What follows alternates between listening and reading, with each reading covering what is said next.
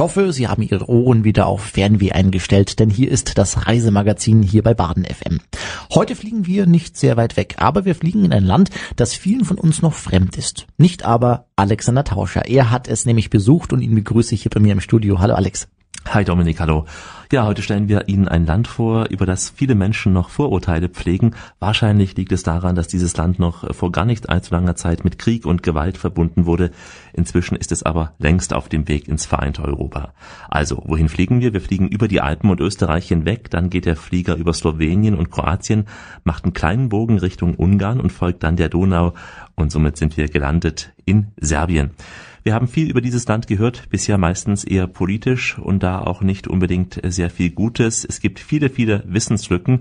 Wir schließen heute die wichtigsten, aber nicht ganz vollständig können wir das tun denn es ist einfach viel zu viel dazu zu sagen. Ich habe dieses Land mehrfach besucht, Serbien, und stelle Ihnen heute eine ganz besondere Form des Reisens vor.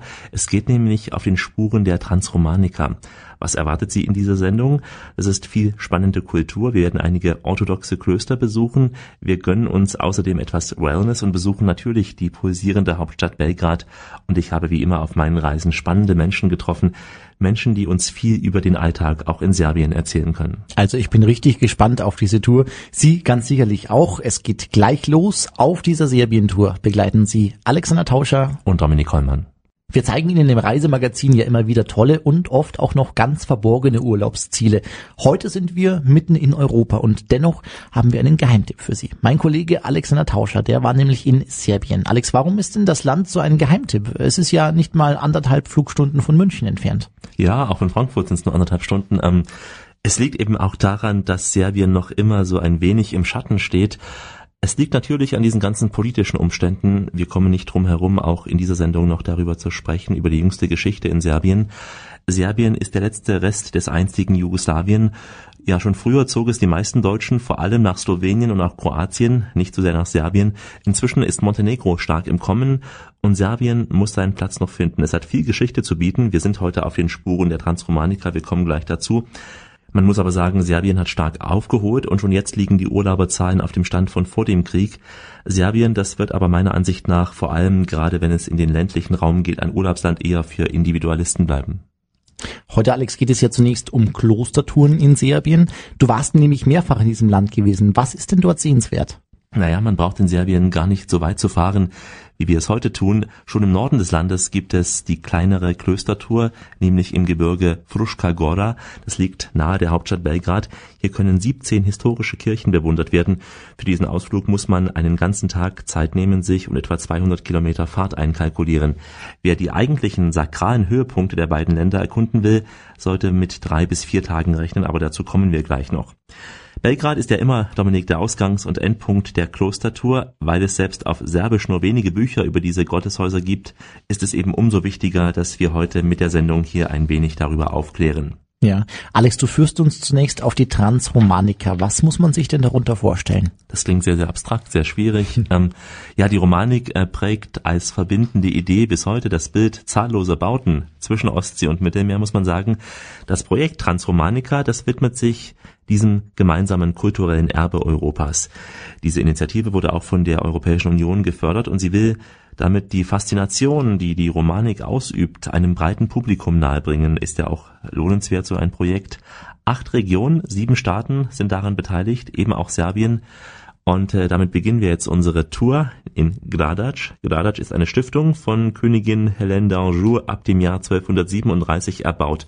Von den Türken wurde es später stark beschädigt. Das Bauwerk ist durch gotische Elemente der Fenster und Portale gekennzeichnet und mehr darüber weiß jetzt Schwester Theodora. Ktitor je kraljica Jelena Nemanjić, francuska princesa. Pogrešno se ona Also Bauherrin war Jelena Nemanjić. Sie war eine französische Prinzessin. Ihr Großvater mütterlicherseits war der König der Kreuzzügler in Jerusalem. Das erklärt auch die Tatsache, dass sie hier auf dem Balkan war.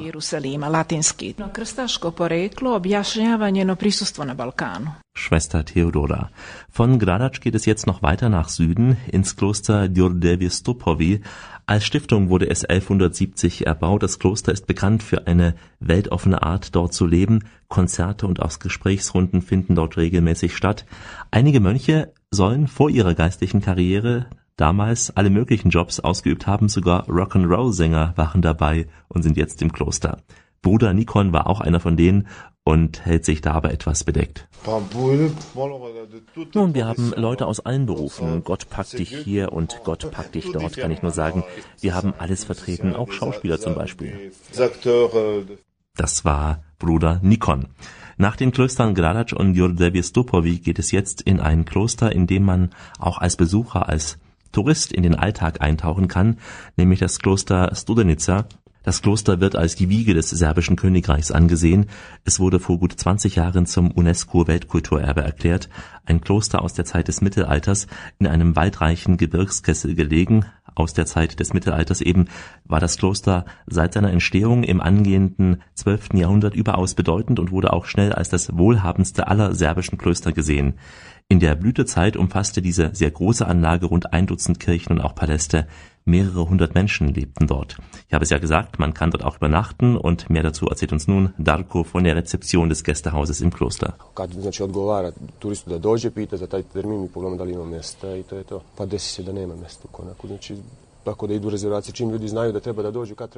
Es empfiehlt sich, sich bei uns rechtzeitig telefonisch zu melden, denn wir sind zu bestimmten Zeiten auch ausgebucht, vor allem an kirchlichen Feiertagen oder zu kirchlichen Festen. 10-15 dana pre, ali može se desi da nema mesta. Znači, ali to se, neki rezervišu, recimo imamo nešto za september rezervisano sad. Ja, dort in diesem Kloster gehen die Angestellten auch ans Telefon, wenn es klingelt. In Gradac war das nicht der Fall. Entweder man verleugnet dort meistens die moderne Technik oder aber und das ist wahrscheinlicher, die Nonnen sind im Stress und haben auch viel Arbeit im Gelände in diesem Kloster Gladac. Die praktische Frage heißt also, wie sind die Preise? Eine berechtigte Frage, auch im Kloster. Pa sve ima, ima raznih cena, znači zavisni od sobe, nun, die Preise hängen ab von der Belegung, das ist klar. Es gibt auch spezielle Gruppenpreise. Ein Beispiel für Sie, eine Vollpension im Einzelzimmer kostet circa 20 Euro.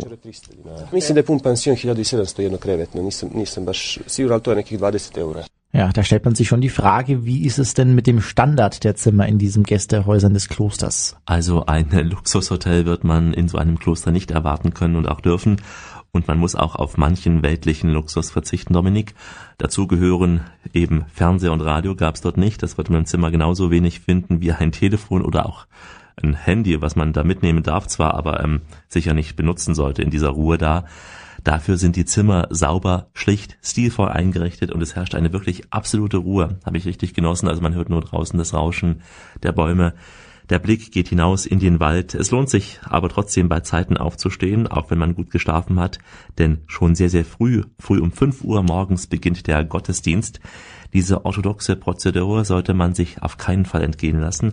Es ist äh, ja ein unvergesslicher, feierlicher Akt. Allein diese Gesänge, diese orthodoxen, ich mag das auch in Russland immer sehr, sehr gerne dort. Was also kann man im Kloster machen? Wir hören nochmal Darko und stimmen uns dann ein wenig mit dem feierlichen Gesang dieses Gotteshauses hier ein. Wir haben hier etwa 15 bis 20 Mönche. Als Besucher in unserem Kloster kann man natürlich gern die Messen besuchen. Die Mönche haben einen ziemlich ausgefüllten Tag. Ja, sie arbeiten sehr viel, zum Beispiel im Garten oder auch in der Küche. Aber wenn die Mönche Zeit haben, kann man auch mit ihnen na klar reden.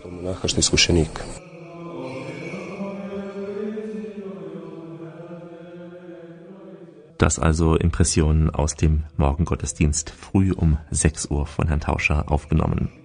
Ja, drei Kirchen und der Speisesaal sind heute noch auf dem von einer Ringmauer umgebenen Klostergelände erhalten. Zentrum der Anlage ist die eingeschiffte Mutter Gotteskirche. Sie diente vor allem den serbischen Kirchen als Vorbild. Die reiche Dekoration an Portalen, Fenstern und auch Konsolen erinnert stark an die westeuropäische Romantik und ist in dieser Üppigkeit an serbischen Kirchen eher selten zu finden. Es ist für Besucher, erst recht für Journalisten ja nicht so leicht, mit einem Abt zu sprechen. Tichon im Kloster Studenica hat sich für unsere Gruppe zum Glück ein paar Minuten Zeit genommen. Ich musste das Mikro auch sehr, sehr verstecken, Dominik. Und die erste Frage war, was denn die Aufgabe der Kirche in einem neuen Serbien ist. Sehen Sie, die Kirche hat immer die gleiche Mission, ob es Krieg oder Frieden ist. Das kann man nachlesen bei einem Gesandten aus dem ersten Jahrhundert. Da hieß es, jedes Land ist ihre Heimat und in jedem Land sind sie Fremde, weil sie nach der himmlischen Heimat suchen. Dass also der Abt Tichon im Kloster Studenica ein wirklich ganz rührendes Gespräch war. Er wollte gar nicht mit uns reden, davor Dominik, und wir hatten dann mit viel Mühe ihn überreden können, dass er dann doch Echt? das Gespräch mit uns sucht. Also das war auch was Besonderes. Also die Kirche in Serbien ist doch eher auch verschlossen, die Orthodoxie, und deswegen war es schon ein besonderes Gefühl, dass er uns empfangen hat. Mhm. Und ähm, es gab dann auch noch ähm, einen kleinen Schnaps dazu. Also auch das ah. trinkt man im Kloster, wenn es sein muss. Ja. Wir wissen, dass die Kirche aber nicht immer neutral ist, in der Vergangenheit, aber auch heute in Teilen der Welt paktiert sie mit den Mächtigen, leider. In Deutschland hatte dann man da möglicherweise auch den Eindruck, dass während des Balkankrieges in den 90er Jahren die serbisch-orthodoxe Kirche nicht ganz neutral war und sich auf die eine Seite gestellt hat. Und auch diese Frage haben wir an den Abt gerichtet. Also ich habe beobachtet, dass die Kirche mit der Politik damals nichts zu tun hatte. Man hatte sogar das Gefühl, dass die Kirche dafür kritisiert wurde, sich also nicht einzumischen. Also die Medien haben da ziemlich falsch berichtet. Deswegen wollen wir aufklären. Also, scheinbar ist das Bild, was wir von außen zuweilen über Serbien bekamen, nicht das Spiegelbild dessen, was in dem Land passiert. Das neue Serbien es ist auf dem Weg nach Europa, das werden wir später noch einmal vertiefen. Der Abt hier im Kloster Studenica betonte auch, wie schwer es zu jugoslawischen Zeiten war, in diesem Kloster zu leben, zu überleben, denn es gab keinen einzigen finanziellen Zuschuss. Die Kirche war geduldet in Serbien, aber nicht mehr. Jetzt befasst sich der junge Mann mit Wissenschaften, mit Kultur und auch mit Glaube und zum Alltag auf dem Balkan gehört auch, dass das ähm, Kosovo nun abgetrennt von Serbien ist und dort gab es ja etliche Überfälle auf orthodoxe Klöster in letzter Zeit. Einige wurden auch ganz zerstört, einige Klöster. Da schaut man aus Serbien natürlich sehr, sehr fassungslos rüber. Einen interkulturellen Dialog, und auch das war eine Frage von uns an den Abt, den gibt es bisher nicht. Vielleicht kommt es ja noch, hoffentlich kommt es. Also es war ein emotionaler Morgen an diesem Tag in diesem Kloster und es war ein ganz besonderes Erlebnis, dort mal ein paar Stunden länger zu verbringen, als man dies sonst als Tourist tut. Deshalb kann ich so eine Übernachtung, Dominik, im Kloster auf jeden Fall nur empfehlen. Mhm. Das war also die Klosterroute im Süden Serbiens. Sind denn diese Klöster gut zu erreichen? Naja, man muss schon sehr, sehr viel Zeit mitbringen und auch recht lange Fahrten in Kauf nehmen, denn die serbischen Klöster liegen meist weit ab in tiefen Tälern und die Straßen sind nicht immer so gut ausgebaut. Mhm. Aber es lohnt sich auf jeden Fall, oder? Ja, ja, denn es sind äh, richtige Schätze, die man dort zum Teil auch sieht, weil sie noch verborgen sind.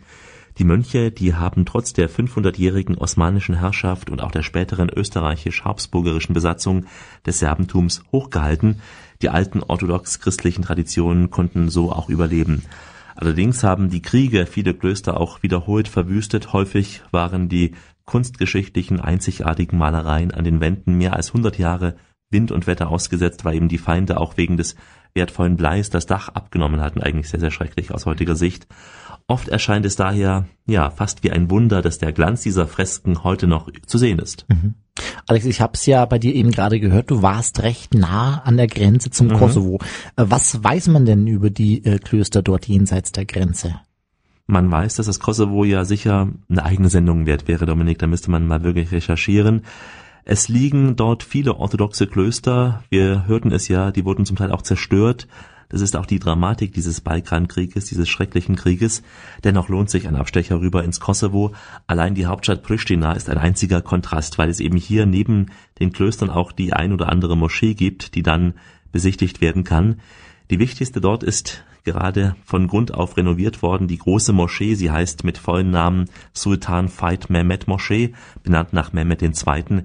Er hatte mit der Einnahme von Konstantinopel im Jahr 1453 das Byzantinische Reich vernichtet Acht Jahre später ließ er nach der Eroberung des westlichen Balkans die Moschee dann in Pristina wieder neu errichten. Ach ja, das klingt ja wirklich toll und äh, macht auch wirklich Lust auf eine extra Reise. Wir bleiben jetzt aber in Serbien. Alexander Tauscher hat nämlich dieses Land mehrfach besucht und stellt uns heute dieses Land vor. Ein Land mit viel Kultur, muss man ja wirklich sagen, haben wir eben gerade auch gehört. Und es ist, Dominik, ein Land äh, mit sehr viel ursprünglicher Landschaft. So etwas reizt mich immer besonders. Du weißt es ja. Ähm, ich bin oft in Ost- und Südosteuropa unterwegs und treffe diese Landschaften immer wieder und bin da wirklich ähm, immer sehr, sehr gerührt. Deswegen jetzt vielleicht ein paar Worte auch zur Geografie in Serbien. Mhm. Landschaftlich gliedert sich Serbien in drei Großräume. Der nördliche Teil Serbiens nimmt einen Teil der pannonischen Tiefebene ein. Südlich anschließend beginnen die Mittelgebirgszüge der sogenannten Dinariden in seinen Krankheitgebirge heißen wirklich so Dinariden. Und noch ein Wort zu den Flüssen. Das engere Serbien wird durch die von Süd nach Nord verlaufenden Flüsse Drina und Velika Morava bestimmt und auch aufgeteilt. Die Drina, das ist der römische Reichsteilung, es ist sozusagen der Grenzfluss damals, auch die klassische Grenze der Kulturkreise dieses einst römisch-katholischen Westens und des einst byzantinischen Ostens. Mhm. Alex, du hast mir vor längerer Zeit ja mal erzählt, dass du dort an der Grenze zu Bosnien an der Dirna warst. Ja, an der Dirna war ich gewesen, ist schon viele, viele Jahre her. Es war eine ganz beeindruckende Reise. Auch darüber müsste man mal eine Extrasendung machen. Ich war vor einigen Jahren im Westen, du hast recht, im Westen Serbiens gewesen, in der Region Slatibor. Mhm. Das ist ein sehr idyllisches Gebirge. Es gibt dort auch eine ganz besondere Schmalspureisenbahn, die fast wieder bis nach Bosnien rüberreichen soll. Und die schlängelte sich richtig den Berg hoch und äh, war ganz, ganz toll in der Nähe. Auch ein Künstlerdorf des berühmten serbischen Künstlers äh, Kostunica mhm. mit ganz viel orthodoxen auch Gebäuden und viel Holzkunst, eine richtig beeindruckende Gegend, Slatibor, also es ist wirklich so ein Geheimtipp in Serbien. Und als ich dort war, bin ich auch entlang der Grenze zu Bosnien langgefahren, eben an der Drina, die du eben angesprochen hast. Und auch dort gibt es übrigens interessante Klöster. Mich hat damals aber eines sehr bewegt, Dominik, denn das war ähm, die Grenze. Also man sah auf der bosnischen Seite noch sehr, sehr viele zerstörte Häuser. Mhm. Sie waren nur wenige, ja, Dutzend Meter entfernt von uns. Das war ein seltsames, auch sehr, sehr erdrückendes Gefühl zu wissen, dass eben bis zu dieser Grenze hier an diesem Fluss Drina ein schrecklicher Krieg verlief. Mhm. Wahnsinn. Wir kommen auf die politischen Wirrungen äh, noch später zu sprechen, im zweiten Teil der Sendung. Was wird uns denn dann noch erwarten, Alex? Ja, wir reisen dann vom Süden Serbiens in die Hauptstadt Belgrad. Da es heute aber schwerpunktmäßig um Klöster geht, werden wir dort auch die größte orthodoxe Kathedrale des Balkan besuchen. Außerdem dürfen Sie gespannt sein auf interessante Menschen, die uns über ihr Leben in Serbien erzählen werden. Außerdem gibt es die große Portion Service wie immer hier und viele Antworten auf praktische Fragen rund um das Thema Reisen in Serbien. Eben das Reisemagazin und äh, das ist heute in Serbien ein noch sehr unbekannter Fleck mitten in Europa. Und wir versuchen, dass dieser Fleck für Sie kein weißer Fleck auf der Landkarte bleibt. Bleiben Sie bei uns, wir sind gleich wieder da. Sie hören das Reisemagazin bei Baden FM, das heute in Serbien unterwegs ist. Ihre Begleiter auf dieser Tour sind Alexander Tauscher und Dominik Kohlmann. Ja, Serbien ist das Thema unserer Radioreise. Im ersten Teil ging es ja in den Süden des Landes. Wir waren auf den Spuren der Transromanika unterwegs. Das Thema Klöster verfolgt uns jetzt auch weiter, Dominik, denn wir haben inzwischen zwar den Süden Serbiens verlassen und sind in die Hauptstadt Belgrad gereist. Und da wir heute einen Schwerpunkt im Bereich Religion haben, geht es als erstes auch in das wohl prächtigste Bauwerk der Stadt, die Kathedrale Heiliger Sava, eine monumentale serbisch-orthodoxe Kathedrale. Sie wurde auf dem Platz errichtet, wo Sinan Pascha im Jahr 1595 die sterblichen Überreste des heiligen Sava verbrennen ließ. Wir hören mal etwas Atmosphäre von vor Ort und dann Danila Schidi vom serbischen Tourismusamt. Ja, wir sind jetzt hier in der Sveti Sava Kirche. Das ist die größte Kirche auf dem gesamten Balkan und die drittgrößte Kirche in Europa und eine der zehn größten Kirchen in der Welt überhaupt. Allerdings ist es nicht eine der sehr alten Kirchen, sondern die Kirche wurde erst in den 30er Jahren des letzten Jahrhunderts erbaut und dann wurde sie aufgrund von Zweiten Weltkrieg und Kommunismus erstmal für 40 Jahre wurden die Bauarbeiten hier gestoppt und erst in den 80er Jahren wieder aufgenommen. Deswegen ist, wie man sieht, noch nicht alles fertig. Es ist ja ein sehr, sehr großes Vorhaben. Die Kirche ist 68 Meter groß und das Kreuz darauf nochmal 12 Meter. Allein die Kuppel wiegt 400 Tonnen. Und es war hier, jeder Belgrader erinnert sich, wie diese Kuppel hochgezogen wurde. Da standen die Leute alle ringsrum auf den Galerien und dann gab es so einen Riesenkran, der die Kuppel vom Fundament von der Mitte der Kirche emporhiefte und die schaukelte dann und die Leute standen rechts und links und es war so etwas Feinarbeit von dem Menschen, der da diesen Kran führte, das an den Wänden entlang nach oben zu ziehen. Das muss wohl ein sehr aufsehenserregendes Ereignis gewesen sein. Aber nun ist die Kirche von außen zumindest fertig und von innen wird sie von bekannten Künstlern Belgrads und ganz Serbiens weiterhin dekoriert. Alles wird handgemacht, alle Stuckarbeiten werden mit Hand gemacht. Und ich denke, es wird aber noch ein Projekt für mindestens die nächsten sechs Jahre sein. Das war Danila Schili. Warum sie so gut Deutsch spricht und in Serbien wohnt, werden wir später noch erfahren, Dominik.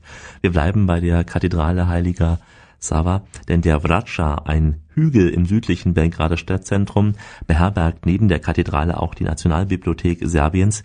Diese Kathedrale erinnert mich so an die Erlöserkathedrale in Moskau, die ja auch erst nach der politischen Wende errichtet wurde, auf dem Platz, auf dem zu Sowjetzeiten das Freibad Krapotkinskaya stand. Nun also hat auch Belgrad wieder ein religiöses Zentrum. Die meisten Leute, die, die heiraten oder taufen lassen, die gehen in die kleine benachbarte Kirche, die auch in den 30er Jahren entstanden ist, aber fertig geworden ist. Und hier finden aber Neujahrsgottesdienste statt, Weihnachtsgottesdienste statt und auch regelmäßige kleine Sonntagsmessen. Ja, man möchte auch das wieder zugänglich machen. Oben um die Kuppel herum ist mittlerweile eine mit so einer Glasveranda umgebene Galerie. Leider ist der Treppenaufgang noch nicht ganz abgesichert, so dass es offiziell noch nicht möglich ist, darauf zu gehen. Aber von oben hat man einen herrlichen Blick über ganz Belgrad, weil die Sava-Kirche eben auf einem Hügel liegt und man kann in alle Richtungen über die beiden Flüsse und auch in das Zentrum Belgrads wunderschön hinübergucken. Einen ebenso guten Blick auf die Stadt hatte man von der Festung Kalemegdan aus. Es ist der einstige urbane Kern von Belgrad. Ein paar Worte zu Belgrad selbst. Belgrad ist für viele, die eine Donaureise machen, nur ein kurzer Zwischenstopp. Es ist aber eine Stadt, für die man sich schon etwas mehr Zeit nehmen sollte, meine ich. Eine Stadt voller Kontraste. Sicher ist der erste Anblick, wenn man dann vom Hafen ankommt, nicht unbedingt der schönste. Auch der erste Eindruck, wenn man vom Flughafen reinfährt, nicht unbedingt. Deshalb ein paar Worte auch zu Belgrad selbst. Belgrad hat etwa anderthalb Millionen Einwohner, 1,5 Millionen, also die größte Stadt in Serbien. Belgrad ist Sitz der serbisch-orthodoxen Kirche und auch Residenz des serbischen Patriarchen. Das größte christliche Gotteshaus der Balkanhalbinsel haben wir eben schon besucht, die Kathedrale. Belgrad liegt an der Mündung der Save in die Donau am südöstlichen Rand der auch schon erwähnten Pannonischen Tiefebene. Die Stadt selbst liegt an der Nordgrenze der Balkanhalbinsel, damit ist also Belgrad Dreh- und Angelpunkt für den gesamten Verkehr zwischen Mittel- und Südosteuropa sowie dem Vorderen Orient, und daher wird Belgrad oft auch als das Tor zum Balkan bezeichnet. Wahrzeichen Belgrads ist die in der Geschichte häufig umkämpfte, aber über die Mündung der Save in die Donau thronende Festung von Belgrad, nämlich Karl Magdan. Wir stehen jetzt eben auf dieser Festung, die uns den Blick hinab weist. Neben Belgrad sieht man auch in den Richtungen Norden sehr viel auf die große Fläche der pannonischen Tiefebene. Hier unten sieht man eben noch die alte Unterstadt, was jetzt teilweise auch nur noch Park ist, aber Sie sehen an verschiedenen Stellen diese kleinen Ausgrabungen, die doch auch stattfinden. Der Turm dort hinten ist auch noch einer der ältesten Gebäude, nennt sich Nebolscher Turm und wurde so benannt nach einer Legende, dass ein osmanischer Kriegsführer dorthin seine Gefangenen brachte und mit den Worten Neboisia, fürchte dich nicht und ihm dann den Kopf abgeschlagen hat. Wenn man hier in die Richtung zurückgehen würde, würde man zum Leopoldstor kommen und zu einem sehr schönen, netten Café mit Blick über die Donau und noch mit den besterhaltensten Toren. Da sind so drei, vier Tore direkt hintereinander, immer mit Brücken verbunden. Das ist eigentlich eine der schönsten Ecken, aber auch eine der jüngsten Ecken der, der Festung. Und wenn wir jetzt weiter hier hingehen, dann sehen wir den sogenannten Sieger.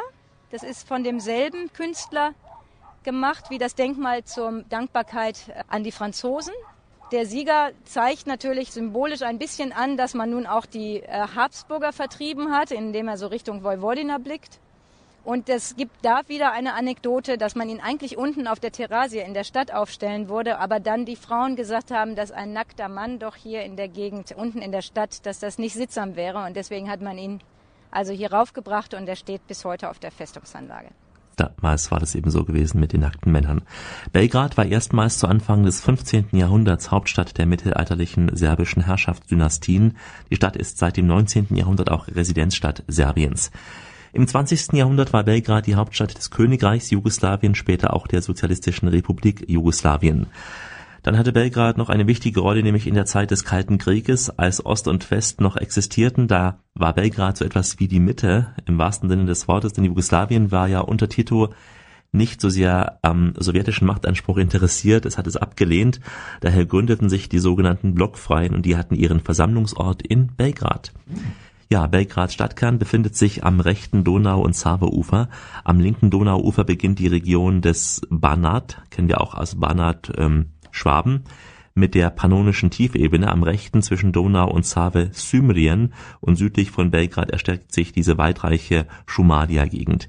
In diesem Winkel zwischen Donau und Save liegt die Neustadt Novi Belgrad und die Stadt auch Stück aufwärts heißt dann das Zentrum. Es war zur Zeit des Türkenkrieges ein habsburgischer Vorposten gewesen.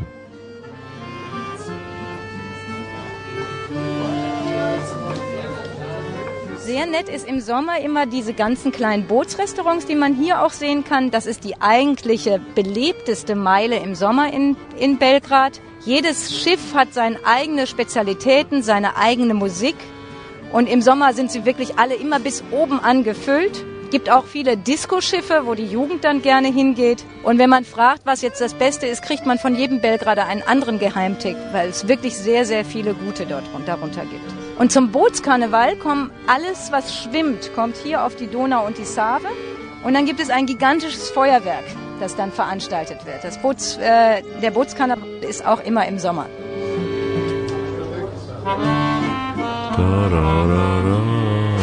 Hört sich ein bisschen französisch an. Ja, aber so hörst du eher die Einflüsse schon vom Balkan, ja. Dominik. Du meinst ja. das Akkordeon an sich. Ja, ja, ja das Akkordeon ist natürlich auch in Frankreich zugange. Ja, Dominik. Hat dir gefallen, die Musik? Sehr schön. Alex, du hast uns äh, ja angekündigt, dass du äh, auch in Serbien interessante Menschen äh, getroffen hast und da bin ich schon mal ein bisschen gespannt. Kannst du auch sein, denn ich habe unter anderem Dana Antonovic getroffen, eine Journalistin, die seit Jahrzehnten arbeitet, ob nun für Deutsche Welle oder auch für Zeitschriften und Zeitungen. Sie kennt Serbien wie aus der Westentasche. Ich habe immer frei gearbeitet und ich bin seit 2006 wieder in Belgrad. Ich habe ja lange in Deutschland gelebt. Ich habe noch immer meine Wohnung in Deutschland.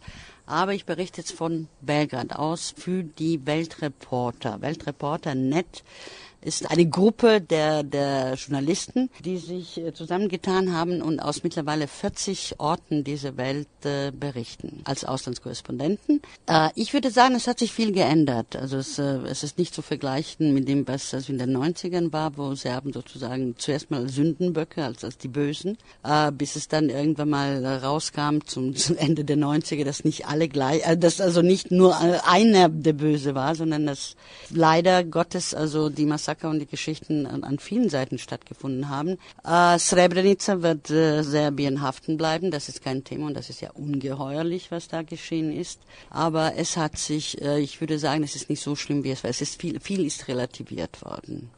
Während der Balkankrieg gab es in Serbien nur wenige freie Stimmen, unter anderem den Belgrader Sender B92 ist sehr bekannt geworden. Er war eine der wenigen Medien, die kritisch über die Regime berichten konnten. Meine Frage an Dana Antonovic war deshalb auch, wie ist die Arbeit heute als Journalistin in Serbien? Ist es leichter geworden? Also ich würde sagen, zu berichten aus Serbien ist insofern sehr schwierig, weil äh, Serbien seitdem, oder sagen wir Balkan, nicht nur, nicht nur jetzt äh, Serbien, sondern auch andere ex-jugoslawischen Staaten, seitdem keine Köpfe rollen, äh, rollen äh, will es keine mehr haben. Also so, es ist ständig Krieg und ständig schreckliche Nachrichten und furchtbare Nachrichten. Da konnte man sich dumm und dämlich als Journalist äh, auf dem Balkan verdienen. Ne? Und jetzt ist es äh, nicht mehr so, ja, es ist ruhig, naja gut, die, die Serben, da, da gibt's mal ein paar Radikale und Nationalisten, bei Kroaten gibt's dann einen Sänger, der da irgendwie nationalistisch singt. Also es kommen Nachrichten aus, äh, aus dem Balkan, aber ähm, das Interesse ist da, wo eben Köpfe rollen. Und das ist im Moment nicht hier. Soweit Dana Antonovic. Sie ist in Serbien geboren, lebt auch in Deutschland und jetzt wieder in Belgrad. Bei Daniela Schili sieht es anders aus. Sie ist gewechselt von Deutschland nach Serbien. Ich wohne seit ähm, September letzten Jahres in Belgrad mit meiner Familie, die allerdings auch, ich werde immer gleich am Anfang gefragt, ob die Hälfte meiner Familie vielleicht Serben sind. Wir sind allerdings alle Deutsche, die sich entschieden haben, für eine gewisse Zeit hier in Serbien zu arbeiten. Ich arbeite hier für die Nationale Touristische Organisation Serbiens als Expertin für den internationalen, vor allen Dingen den deutschen oder deutschsprachigen Tourismus. Also als ich nach Belgrad kam, habe ich erst schon geschluckt, weil es war eine sehr große, sehr laute Stadt. Was mich am meisten am Anfang gestört hat, war der irrsinnige Verkehrslärm und natürlich diese Dieselmotoren, die Luft, die doch weitgehend schlechter ist. Gleichzeitig habe ich es von Anfang an geliebt, weil mich die Stadt viel an Berlin erinnert hat, wo ich früher gelebt habe. Und diesen Großstadtflair von Berlin und ein bisschen von Wien und ein bisschen von Budapest für mich verbindet. Ich habe auf dieser Serbienreise wie auch schon vor ein paar Jahren auf anderen Reisen den Freizeitpark Ada Sigalia in Belgrad besucht. Dort strömt bei gutem Wetter die halbe Stadt hin. Es ist äh, wirklich so, dass man dort unter Einheimischen dann auch vor Ort ist. Und auch dann jeder Chili geht mit ihrer Familie oft hin zu diesen Einheimischen. Man hat also das Gefühl, sie hat sich gut eingelebt in ihrer neuen Heimat. Das Schönste, was mich hier am meisten begeistert, ist wirklich die Art der Menschen miteinander.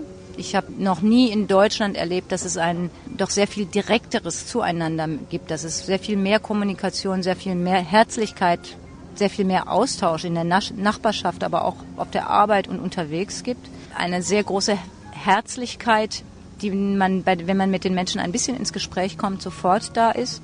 Hilfsbereitschaft, das äh, sind Sachen, die mich faszinieren. Und andererseits diese Lebenslustigkeit der Serben.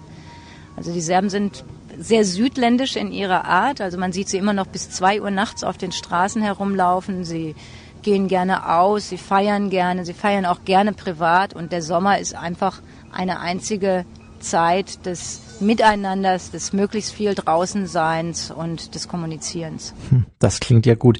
Ich kann mir auch gut vorstellen, wie gastfreundlich die, die Menschen in Serbien sind. Und dennoch hat das Land ja wirklich ein recht schlechtes Image, Alex, oder? Und es bekommt es auch nicht so schnell weg, Dominik. Wir wissen natürlich, dass Serbien sehr, sehr viel Leid über die Völker des Balkan gebracht hat. Wir wissen aber auch, dass die Kroaten Massenmord ebenso begangen haben. Nur den hat man es im Ausland offenbar etwas eher verziehen als den Serben. Jedenfalls kämpft das Land Serbien damit auch. Der Tourismus, es kämpft um ein besseres Image. Und das liegt auch Gardina Plamenac am Herzen. Sie ist die Direktorin der Nationalen Tourismusorganisation Serbiens. Ich traf sie im Belgrader Bohemviertel Skardalia.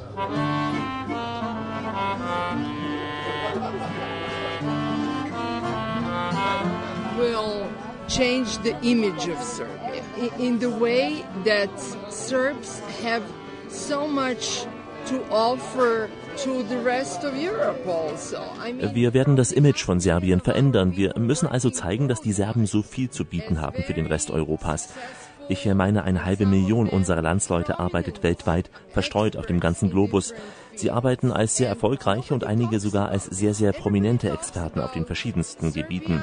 Und darüber redet niemand. Alle reden, wenn sie über Serbien reden, über die Kriege damals, das ganze Leid.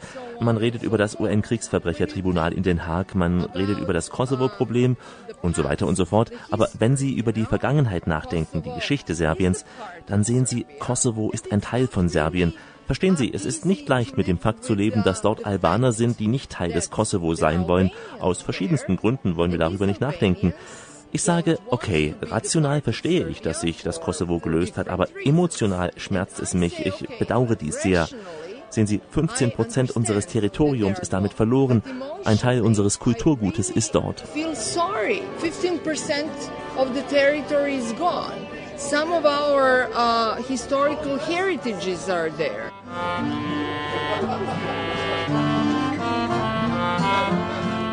Das war also Gradina Plamenac. Sie ist die Direktorin der Nationalen Tourismusorganisation Serbiens. Ich traf sie in Belgrad. Und wo konnte man besser das Image polieren als beim Eurovision Song Contest? Der kam Ende Mai 2008 aus Belgrad und für Serbien am Start war Jelena Tomasovic mit ihrem Song Oro. Wir hören mal ein paar Takte von dieser Musik.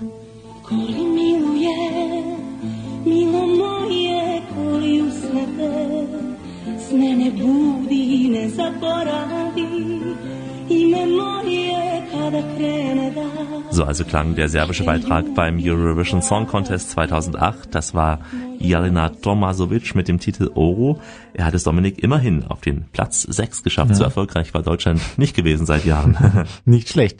Alex, das klang ja schon so etwas nach Folklore. Aber was ist denn das Typische an der Serbi serbischen Musik? Ja, du hast ja vorhin schon gesagt, es klingt so französisch. Also in Serbien, es klingt wegen dem Akkordeon vielleicht so, ja. aber ich denke schon, dass der osteuropäische Klang, der sehr, sehr stark zu hören ist, auch unverkennbar ist meines Erachtens.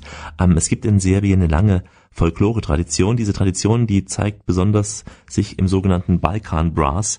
Hier auch deutliche Einflüsse der jahrhundertelangen Zugehörigkeit zum Osmanischen Reich. Balkan Brass, also eine Art Weltmusik äh, vom Balkan. Mhm. Wir kennen vielleicht aus manchen Ethno-Diskurs den Begriff Turbo Folk. Kennst du das, Dominik? Turbo Folk? Mm, noch nicht gehört bisher. Der ist in Serbien und auch anderen Gebieten des ehemaligen Jugoslawien in der Popmusik sehr bestimmend und auch sehr beliebt.